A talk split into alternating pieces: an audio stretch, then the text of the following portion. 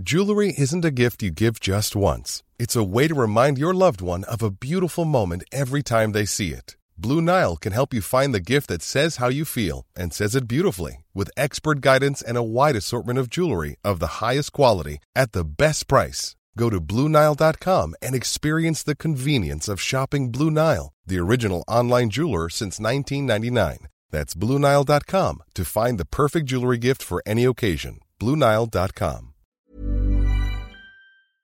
Va décrypter, analyser cette prise de parole de Nicolas Sarkozy avec notre invité, l'écrivain, le journaliste Franz-Olivier Gisbert, qui est en liaison avec nous. Euh, Franz-Olivier, bonjour, merci hein, euh, euh, d'être avec nous ce matin. En Je sais que vous êtes en vacances, donc merci de, de vous être libéré pour décrypter cette prise de parole de Nicolas Sarkozy à quelques jours de la rentrée. Il sort donc ses mémoires politiques, s'exprime dans les colonnes du Figaro au moment où Emmanuel Macron, lui, reprend également la parole ce soir, avant une rentrée politique chargée. Euh, ce n'est pas anodin. Bah, c'est pas anodin, vous savez, il y, a toujours, euh, depuis très longtemps, euh, une bonne façon d'avoir des interviews qui ont beaucoup de reprises, ça toute la classe politique le sait, c'est de faire une interview en août. Surtout quand les gens commencent un peu à rentrer, pensent à la rentrée. Et là, c'est vrai que bah, ça résonne un peu comme un coup de tonnerre, parce que finalement, cette interview, il y, a, plein de choses dedans.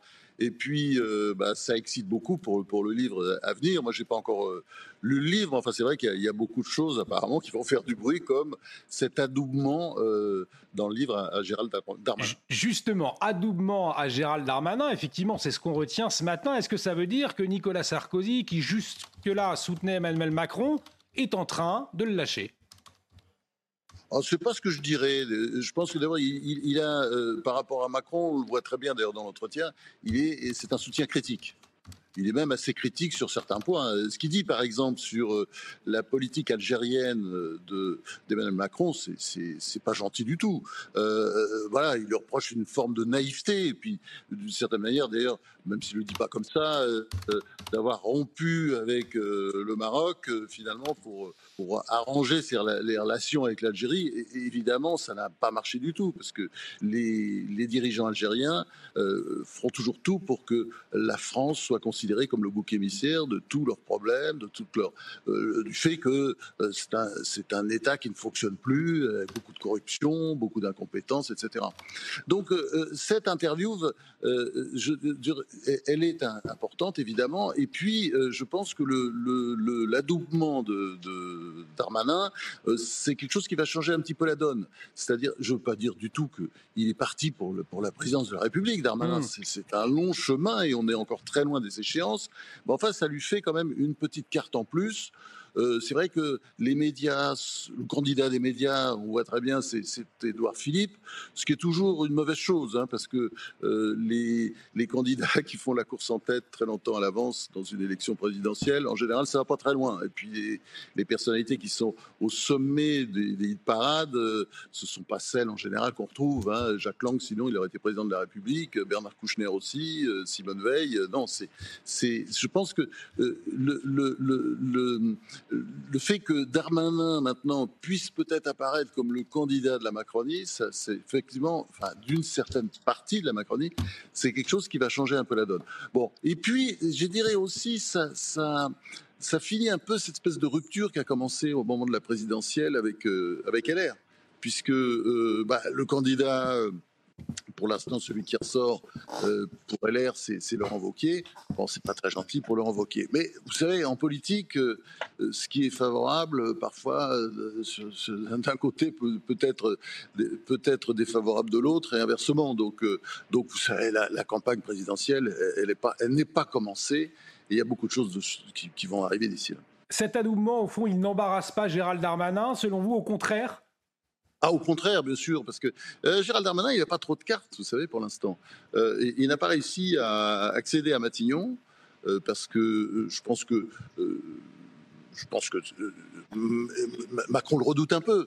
Euh, Macron, vous savez, il a pas confiance en personne. Euh, il a tendance plutôt à s'entourer de zombies ou de cloches.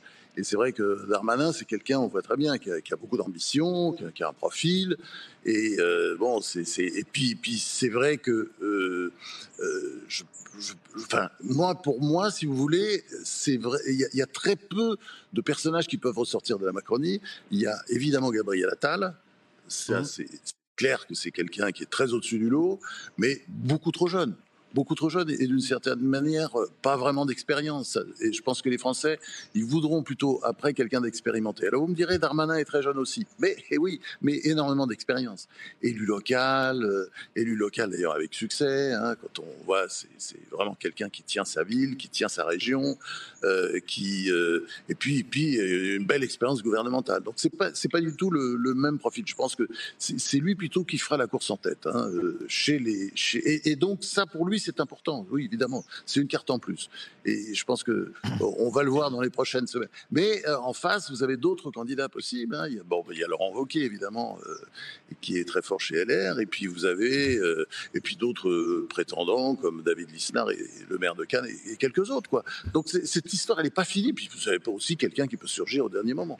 Effectivement, on, l'a déjà connu. Vincent Roy, qui est à mes côtés, souhaite vous interpeller, François-Olivier Gisbert. Oui, François-Olivier Gisbert, adoubement de, de, Darmanin, mais euh, euh, quand même, Darmanin euh, n'a pas fait son discours de Grenoble. Il n'a pas lié immigration et délinquance comme l'avait fait Sarkozy. Pour devenir le fils naturel de Sarkozy, il va falloir qu'il fasse Samu, qu'il fasse son discours de Grenoble. On ne va pas se contenter des Mathéo et des Kevin lors des émeutes. Va falloir aller plus loin, non? Oui, vous avez tout à fait raison. C'est-à-dire que, en, fait, euh, si, quand on voit les résultats de la Macronie, on va pas se raconter d'histoire, pour, pour qu'un Macronien euh, puisse être élu à la suite de euh, Macron, il faut forcément qu'il ait pris un peu de distance avec Macron dans les années précédentes le scrutin. Parce que le bilan de Macron n'est pas tel que les Français ont envie de, reprendre encore pour, pour cinq ans de, macronisme sous un autre nom. Mais c'est absolument évident. Donc là, je pense que c'est, on, est au début. Euh, d'un processus. Et je pense qu'effectivement, ça, je, suis d'accord avec vous. Il y a un moment où Macron prendra, euh, pardon, Darmanin prendra ses distances. C'est évident. Euh, s'il veut être candidat, il faudra qu'il quitte le gouvernement et puis qu'il qu'il fasse du soutien critique, euh, ou comme Giscard disait, du changement dans la continuité. Vous voyez, il, ne peut pas euh, rester comme ça dans ses positions intermédiaires, comment dire, ondoyantes. On, voit très bien. Bon, c'est quelqu'un qui a gêné aux entournures, bien entendu, et qui dit pas ce qu'il pense. En tout cas, Franz-Olivier Gisbert, cet entretien de Nicolas Sarkozy dans les colonnes du Figaro, euh, il bouscule le politiquement correct, notamment sur la question de, la guerre en, Ukraine. Euh, Nicolas Sarkozy qui prône euh, un, retour à la diplomatie, au fond, je le rappelle, hein, il affirme que l'Ukraine doit rester neutre sans rejoindre l'Europe ou l'OTAN.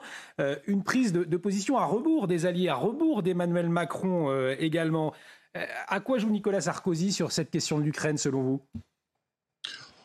Il se positionne déjà pour la, suite, parce qu'à un moment donné, il faudra bien négocier. Mais pour l'instant, on n'en est pas là. Hmm. Et c'est vrai qu'on peut considérer que euh, c'est peut-être euh, euh, c'est pas très adroit de parler de négociation au moment où, bah, pour l'instant, c'est le temps de la guerre. Et euh, vous savez, c'est toujours la formule de Sun Tzu, euh, pourtant c'est 6e siècle avant Jésus-Christ qu'il a écrit ça, ce général chinois. bah oui, la meilleure façon de gagner la guerre, c'est de faire, d'avoir la paix, c'est de faire, semblant de, faire la guerre. C'est, en ne faisant pas la guerre d'ailleurs qu'on, fera la paix, parce que et, si vous voulez, là il faut être en position de force.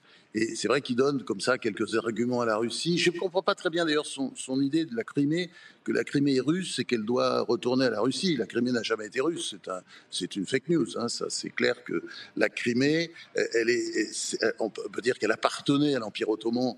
Euh, et, au, 18, à la fin du XVIIIe siècle, les Russes l'ont envahi, et puis après, Staline a fait des déportations massives, les Tatars, il les a envoyés partout. Mais au départ, c'est quand même c'est un, pays grec. il y a beaucoup de Grecs pontiques, il y avait beaucoup d'Arméniens, les Tatars sont arrivés, les Tatars, bon, tout ça, on a, tous ces gens ont été dispersés. Mais on peut pas dire que c'est un pays.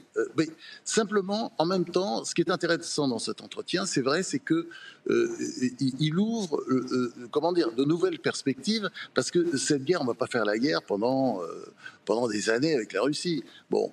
mais justement, pardonnez-moi, je vous coupe, François-Olivier Gisbert, mais est-ce qu'en prenant cette position, il permet au fond à Emmanuel Macron de remettre la question de l'Ukraine au, cœur du débat, ou au, contraire, il se détache très clairement de, la politique internationale du chef de l'État? Oh, je dirais pas ça, on peut pas dire qu'il se détache, mais, mais c'est vrai qu'il est déjà dans le temps d'après. Mmh.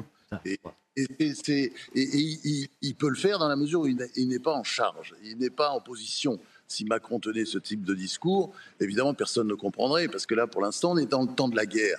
Mais cette guerre, elle ne sera pas éternelle. Alors, en même temps, moi, je, ferai une critique, parce que j'en ai déjà fait une sur, sur, sur la Crimée, euh, qui, n'a jamais été russe. Enfin, quand on regarde les livres d'histoire, c'est pas, pas vrai, c'est pas vrai. Mais je dirais autre chose aussi. Je pense qu'il peut-être qu'il surestime euh, la position de euh, de, de, Poutine. Moi, je pense que Poutine est certainement beaucoup plus en difficulté qu'on le pense. Hein, vous savez, il y a beaucoup de dirigeants importants qui, qui sont qui, qui, comment dire, contestaient apparemment un peu son autorité, en tout cas qui sont toujours en place. Je suis pas sûr que euh, Poutine tienne les choses comme on croit. Et puis, il faut pas oublier que Poutine, c'est un, comment dire, c'est avant tout un caïd. C'est l'un des hommes les plus riches du monde. Euh, la Russie est le grand paradis de, la corruption. Et euh, c'est vrai qu'il y a un côté désespéré dans son combat de Poutine qu'effectivement, il veut pas que, voilà, qu'un jour on ouvre les dossiers, que voilà, il a, enfin, il est dans la position, vous savez, de ces, de ces grands corrompus qui, qui ont tenu des pays, notamment par exemple en Amérique latine, et qui pouvaient pas laisser le pouvoir parce qu'ils savaient que bon, après ça se terminerait très mal pour eux.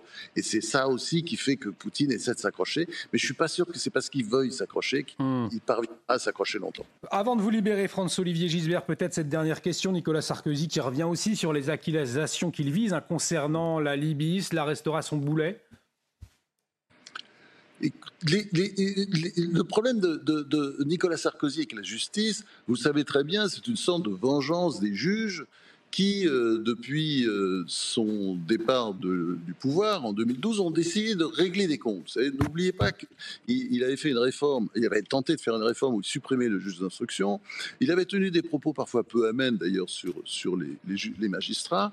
Et, il y a un côté vengeance. Et, c'est quelque chose d'absolument effrayant. Et, moi, je suis absolument consterné d'ailleurs par, par comment dire, la complaisance d'un certain nombre de médias sur euh, ce qui est fait puisqu'il y a des moyens considérables à la justice sur des dossiers qui n'aboutissent à rien, hmm. euh, qui ne tiennent pas la route, avec des procès euh, qui, euh, par exemple, le dernier procès sur la, soi-disant affaire Bismuth, les témoins, enfin, pour raconter que ça ressemblait vraiment à un procès de, de Moscou, avec des preuves tronquées. vous savez, on fait, on fait écouter un petit extrait de conversation téléphonique, par exemple, entre Nicolas Sarkozy et son avocat Thierry Herzog. Ça dure 15 secondes. Alors, on ne sait pas avant, on ne sait pas après. Ce qui s'est dit, c'est totalement décontextualisé. Et si vous voulez, ça, c'est une justice, ça ne peut plus continuer comme ça. Je pense que, euh, et je pense que euh, il y, a beaucoup de Français qui ressentent ça. Il y, a vraiment euh, une, une, je dirais pas c'est toute la justice française, mais c'est quand même une justice de plus en plus partisane. et je pense que euh, les, Français ne supporteront pas ça très longtemps. Et vous verrez, ce sera un des sujets euh, qui sera soulevé pendant la campagne présidentielle. Un grand merci, euh, Franz-Olivier Gisbert, d'avoir décrypté, analysé pour nous la, la, prise de parole de Nicolas Sarkozy. Un grand merci. Bonne fin de vacances également à vous. Merci beaucoup de vous être libéré. L'actualité continue tout de suite sur CNews.